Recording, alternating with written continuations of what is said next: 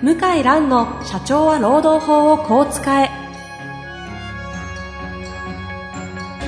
法律の下で展開されるビジネスの世界。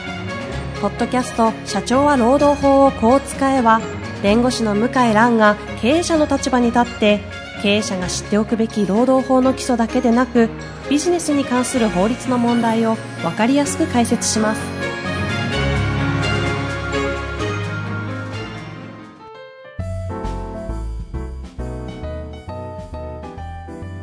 こんにちは、遠藤和樹です。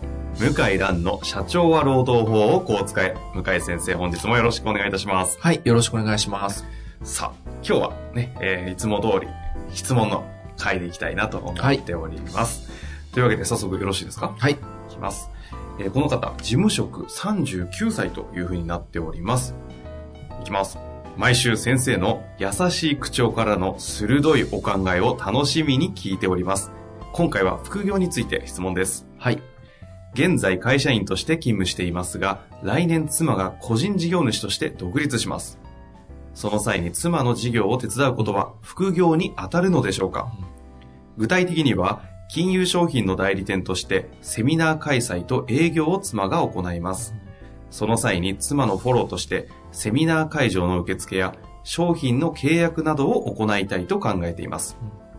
勤務先の含む規定では、会社の許可なく他社に雇用されるなど、報酬を得て第三者のために何らかの行為をしないこととあります。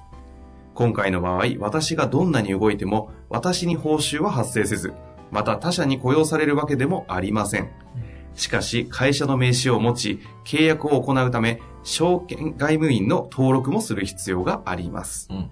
もし仮に勤務先に知られたとしても、妻の事業の手伝いであり、副業副業ではないということはできるのでしょうか、向井先生のご意見をご教授いただければ幸いです。はい。いい質問というか、いや、あるでしょうね、こういうのね。いや、あの、副業のはいセミナーとかこれから、うん。あの、労働者側にとっての副業のセミナー、ええ会社側にとっての副業管理のセミナー、依頼がなんかいっぱい来そうなんですよ。ええいや、でもね、本当まさにこれケーススタディの一つですよね。質問も多い、に、に、あの、お二人目ですもんね。これ、あの副業系、何回前かの副業系ね。最近増えてますからね。まず、あの、奥さんは素晴らしいですね。そてそうですよね。素晴らしいめっちゃ実力者なんでしょうね。さらっとね。さらっと言ってるけど、普通できないですよね。ね、セミナーやって、要はね、セミナー開いてそこから営業かけていく。おそらく、こう、代理店か、そういう金融機関に勤めて、うん結果出してる方なんですよね、奥さんはね。絶対そうでしょうね。さらっと言ってるけど、できないですようんね。相当優秀な奥優様を。秀な奥様。いや、これはね、僕はあの、中国の、まあ住んでるじゃないですか。はい。奥様の方が所得が多いって家庭が、上海人で行くと、半分は行ってないけど、うん2、3割はあると思いますね。うん。3、4割ぐらいあるんじゃない？奥様の方が稼いでるってのは全然珍しくなくて、旦那さんも当然それは当たり前のように受け入れて、家事二人でやったりしてて、全然あの日本人より男女平等で、はい。あ素晴らしいなって思うんですよね。ちなみにあの話一瞬それちゃいますけど、上海とかってそういう副業のこういう話ってあるんですか？あるある。あ、あるんだ。うん。あの、の、あの、就業規則自体は副業絶対禁止なんですよ。へえ。もう、まあ少なくとも原則禁止なんですけど、みんなやってます。え やってない人少ないね。あ、そんな感じ。うん。半分以上やってる。でも原則禁止なんですか？禁止禁止。建前はね。。建前は禁止だけど、どうせお前らやってるだろうみたいな感じですよ。日系企業の経営者も。それを理由に、あの、解雇することはなかなか。うん、できない。あの、まあ、じょ、面白くて、副業やること前提にした法律になってて、うんうん。あの、副業やってる場合は、1回は許すと。で、それで治らない場合に2回目で解雇できるっていう条文があるんですよ。ほあ、それは、あの、就業規則じゃなくて、条文、条文、法律の。法律の条文になってる。だからもう、なんていうの、社会全体に、要は株式会社とか信用してないから、はい中中国人の人は、うんうんうんもう、株式会社って存在自体この2、30年でできたものですから、だから、まあまあ、お金をもらうルートってやっぱり、多ければ多いほど安定するわけですね、ええ人生は。そうですねマンションのその賃貸収入だったり、株だったり、うんうん例えばまあ日本語会、あ、中国語会話の先生やったり、ネットのあの、なんだ、洋服のお店やったはいり、はいはい。こんなんザラですからね。すごいよ。もう、たくましいたくましい。キャッシュポイントいっぱい持ってるんですね。おもうほんとね、日本人はダメだなと。あうん、こんな、もう生まれながらの資本主義民族みたいな感じですーうんよね。うんうんだから、あの、ビジネスやるとき、自然に失敗したり、うまくいったり、経験しますよね、彼ら。はいはい自分の仕事外で。それを本業にも活かしてる人もいっぱいいるから、あだから、すごい僕副業はどんどん中国行ってからも賛成ですあ。よ。ビジネススキルとしても、ね、結果的に上がっていくと。上がりますよね。ねやっぱ自分のために頑張りますよね、人間。確かにね。そう。そうするとスキルもアップしますよね。そんな話の中、中今回副業について、そう。ねで、就業規則おそらくはい、副業の定義書いてないと思うんですよ。あ副業が何かっていうのは？書いてない。あそもそも今までの日本の会社は、副業はやらないだろうっていう前提で作ってきたから、就業規則も。うんうん。だから、副業についてはですね、あの、かなり、なんていうのかな、あの、性善説で、何も、こう、起きないこと前提に、はい。形式的に規定書いてるだけなんで、うんこれからがポイントですよねうん。。うん。で、あの、じゃあ、副業当たるか当たらないかご心配なさってますが、当たる可能性はありますね、かなり。あ、このケース。あた、うん。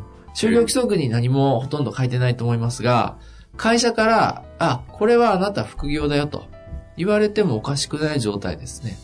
この方実際に報酬は一旦は受けずに、うん。で雇用もされない状態で奥様のお仕事をお手伝いすると。いやー、副業に当たると解釈される可能性高いね。やっぱり家族か、世帯収入は増加しますから。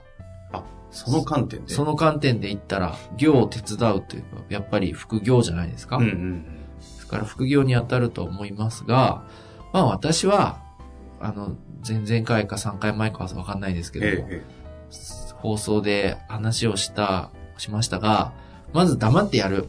1、黙ってやる。2、本業で結果を2倍3倍出す。3、バレたら謝る。で、何か、あの、謝る、開き直る。で、何か起きたら責任取りますって言って謝る。で、この3つで乗り切っていただければと。ちょっと待ってください。あの、あれですね。全然あの、はい法律の話じゃなくて、うん。あの、なるほどね。法律度外視でね。度外視ど。うやってこう社会で生きていくかの、副業するために生き残るための術ですね。こあの、それを聞いてんじゃないですか？おそらくその、あの、本業との関係を両立しながら、副業も成功させたいっていうことだと思うんで、お伺い立てるとね、ダメですよ。副業に例えば僕が当たるって言ったから、心配になって聞いたりとかしたら、ダメって言われる可能性あるから、うんもうやる。ええで、言わずにやる。で、で、その本業で結果を出す。うん。誰もが認める結果を出す。で、3番目バレたら謝って、えー、何か支障が生じたら責任取りますと。ああ。副業のための3ステップ。そう。で、まあ、し支障なんか、まあ、睡眠時間短くなるとかね、健康の問題はありますが、よよほど本業とバッティングしない限りは、秘密が漏れるとか、そういうことないですからね。うんうんうん。だどんどんやったらいいんじゃないですかね。素晴らしい奥様じゃないですか確かにね、ぜうんぜひなんか応援してあげてほしいですね。そうです。よ。このご時世にき今から代理店経営するって、すごいパワフルですよね。相当営業力あるんでしょうね。うん。いやいやいや、あの、才能を伸ばすっていう、旦那さん、アシストするって大事な仕事だと思いますうん、うね。ん、うん。まあ、というわけで、一応その、副業、その副業に当たるだろうと。当たるだろう。ってことですねうんあの、ちょっと、就業規則おそらく曖昧に書いてると思いますが、はい。いや、これは君当たるよと言われて、で、弁護士さんの解釈でも当たると言われる可能性高いんじゃないかな。これ、あの、含務規定のところに会社の許可なく他社に雇用されるなど、報酬を得て第三者のために何らかの行為をしないこととありますけど、まあそうですね、などですね。など。だ報酬を得てっていうのも、もちろんあの報酬は僕は得てないというかもしれないけど、その世帯単位で言ったら、有形無形のメリットは当然あるので、まあそうですね。うん。で、形式的に無給だからじゃあ何でも許されるかって言ったら、そういうわけじゃないんで、だけど、その規定があっても、あの、懲戒とか解雇はできないですよ。これでは。うん。うん。できないできない。だって本業ちゃんとやってるわけだから。うんうんうんまあ、本業に支障が出るようなことがあったらまた別の関係。で、まあ、健康の問題がありますけども、はい。そんな平日重労働するわけじゃないでしょ？うんうんうん。おそらく家帰ってから手伝いしたり、あの会場の予約したり、レジュメ作ってあげたりとか、そういうことじゃないですか？まあそうですよね。これちなみになんですけど、はいあの、えっ、と、いわゆる有給休暇っていうんですか、はいはい有給を取得して、はい。権利じゃないですか。はい。これを使って奥様が例えばセミナーを主催するので、はい平日の昼間にセミナーを主催するから受付をやってほしいと。でそこの日は受付を有給で取って受付の仕事を手伝ってあげた場合、うんこれは仕事あこあ、有有給取ってこれって仕事に支障と、いや、ないでしょうね。ないですか？だって有給だから。やっぱそこはそうなんですね。有給中は何やってもいい。はうんあ。まあ、というなるほど。それは面白い問題ですね。これから増えるでしょうね。出ますよね。うん。でも、いいんじゃないですか？うん。あとあの、やった方がいいと思いますよ。世の中としてこう、副業のこう法律の動きがちょっとこう変わってきているという話が。そうそうそう。あの、一週間前、あの、11月の下旬にですね、はい日経新聞の報道で、え今、経済産業省を中心に、まあ、政府は、副業解禁をこう目指しているんですが、うんうん。で、厚生労働省も当然連動して動くことになって、モデル就業規則っていうのが厚生労働省出してるんですよ。あの、ホームページでダウンロードできるんですね。うんうんうん。で、ただ、モデル就業規則って、なんていうのかな、うーん、政府が出してるから、ちょっと硬いんですよね。はいはい。ええ。保守的って言えば保守的なんですけども、で、モデル就業規則では、副業は禁止されてるんですよ。うーんうんそれもあって世の中の就業規則がほぼ副業禁止みたいになってるのもあるまあ、逆かもし、どちらもあるでしょうね。うん世の中の流れが副業禁止なんで、モデル就業規則も副業禁止になったってのもあるし、はい。モデル就業規則も禁止なんだから、やっぱり禁止でいいんだっていうことだと思いますが、なるほど。それを変えるらしいんですね。方向としては方向としては原則認めて、ほうほうほで、支障がある場合許可しないみたいな。これは大きいですよ。厚生労働省変わると、僕らの業界なんか右に習いで変わっちゃうから、うんうんうんうん。あの、すごく影響力大きいですよ。これ副業を前提とするということは、大抵副業禁止の文言があるじゃないですか。はいはいあれがなくなるっていうイメージですか？で、で、おそらく僕は原則き、ゆあの、許可で、例外的に禁止できるみたいな内容だと思うんですよね。うん変わるとすれば。うーん。そう。で、それが、あの、はいモデル就業規則に乗れば、ええもう乗ってんのかな？ちょっと僕見てないんですけど、まだ。これは流れがガラッと変わりますよね。あ、でも、ついにそう。副業が国としてそう。OK という流れを。そう。で、国の狙いは何かっていうと、別に、はいはいあの、アルバイトしろって言ってるんじゃなくて、その、一つは、いろんな体験してくださいと。うんうん。いろんな勉強、体験してくださいと。会社だけにとどまってないで体験してくださいと。うんうん。勉強してくださいというのと、あとは、会社に依存しないでくださいと。ほう。一人で生きれるようにしてくださいと。あ、はあ、はあはで、70歳ぐらいまで働いてくださいと。あはあ、は今ね、厚生労働省の毎年僕セミナーやってるんですけども、地方行、えっと、地方行政、ん？地方労働行政運営方針っていう固いこう、4月1日に出るんですよ。ええ A470 ページぐらいのやつ。ええ毎年読んでセミナーやってるんですけど、副業の、じょあの、記載がはい年々増えてるの。へえ。要はね、もう自分でやってくれと。年金将来70になるから、うんうん。会社に頼んないで、自営業者で頑張ってくれと。はあはこんな感じだよね。あまあ、要は、あの、一人で自立して、そう。強く生きてくれと。生きてくれと。で、これやっぱりね、日本人って会社大好きなんですよね。あだあの、いろんなヤフーのネットのコメント見ても、意外と反対なんですよ。労働者の人。あ。うん。逆にね、反対な感じですよ。へえ。うんいや、でも、そうなんじゃないですか？うんだ、だって、僕なんかだって自由認められたら、嬉しいことじゃないですか。うん。ところが自由って責任がつきまとうでしょそうですね。不安なんですね、多くの人は。で、それだけ自由を与えてくれたら、責任大きくなりますから。うん。じゃあ、あのーもう、なんだ、年金はない、え減らしますよとか、解雇は規制緩和しますよとか、うんそこまでは言わないけど、だけど、そんな流れになりつつあるってひしひしと感じるじゃないですか。なので、副業解禁っていうのは、あの、労働力不足も、もちろん考えてはいるんですけど、え自立を促してるんですよ、日本人に。えうん政府は実はね。うん。あの、世耕さんって安倍首相の側近の、世耕さんって言いますよね。はい。のインタビューはまさしくその通りでしたね。自立を促すと。はあ。もっと勉強してくれ、もっと体験してくれ。ほうほで会社の外でも生きれるようにしてくれう。。うん。で、年功序列を壊したいと。もう出入り自由の社会にしたいと。はあはあは一度大企業辞めても戻れる。役所辞めても戻れる。独立企業してダメだったら戻れる。こういう社会にしたいと。当たり前ですよね。あ。うんうんところがもう今まではずーっとずーっと大企業だったらもう30年、20年。いい面もあったんですけど、うんもう中国とかに勝てないもんね、それだと。もうひしひしと感じるもん。うん。うん。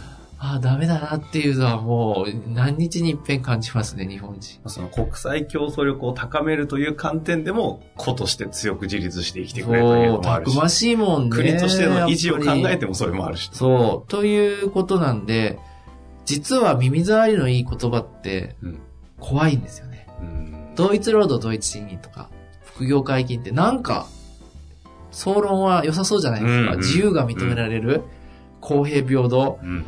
でもそれはね、既得権益の人にとっては辛い時代なんですよね。あーまあ、逆にね、その、やってやろうとしてる人たちにとっては、あいい流れではもういろんなビジネスチャンス出ますよね。あれ、僕あの、ポッドキャストで言いましたけど、はい。学校の先生なんか、副業で YouTube 流せばいいじゃないかって言ったじゃああ、ないですか。言いましたね。あれね。そういう先生いっぱいいるんだね、今。あ、いるんだ。いるいる。実際にが勤めてる先生で。そう。YouTube で無料で流して、広告料取らなくて、紙授業、社会科の英語と紙授業のなんとか先生とか、ほうほうほう YouTube で検索するといっぱい出てくるの。いたんですね。いたや。だからやっぱ先生もそういう人たちいるんだ。だって、自信のある人、うんは披露したいじゃないですか。確かにね。40人の生徒だけじゃなくて、何百人何千人に見てほしいじゃないですか。うんうんうん。いいことだと思いますよ。確かに。うん。まあ、というわけでね、話がね、あ、なんか。もうずれちゃいましたいやいや、が、ずれたと要はも、ね、大きい視点から見せてくださったって感じなので。要はやってください。はいで、本業は2倍3倍結果を出して、あの、頑張るじゃなくて結果出す。うんはい。で、3番目は、バレたら開き直って、あの、責任を取ると言って、開き直ってくださいと。まあでも、ほまずは本業で圧倒的な結果を出すがないと、そう。うまくいかないですね、このやうん方はね。あの、結果出してる人間、今時ね、経営者、邪険に扱わないですよ。ああ、そうですね。扱えないですよ。そういう人材取れませんからね。取れないですね。えということで、そうねぜひ、あの、あの、奥様と一緒にですね、頑張っていただければと思います。そうですねはい。また何かありましたらぜひ質問お待ちしております。はいというわけで向井先生本日もありがとうごはい、ざいました。ありがとうございました。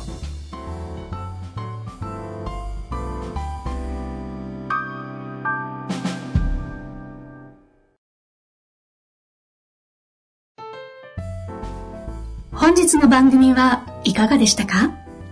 番組では向井蘭への質問を受け付けております。ウェブ検索で向井ロームネットと入力し、検索結果に出てくるオフィシャルウェブサイトにアクセス。その中のポッドキャストのバナーから質問フォームにご入力ください。たくさんのご応募お待ちしております。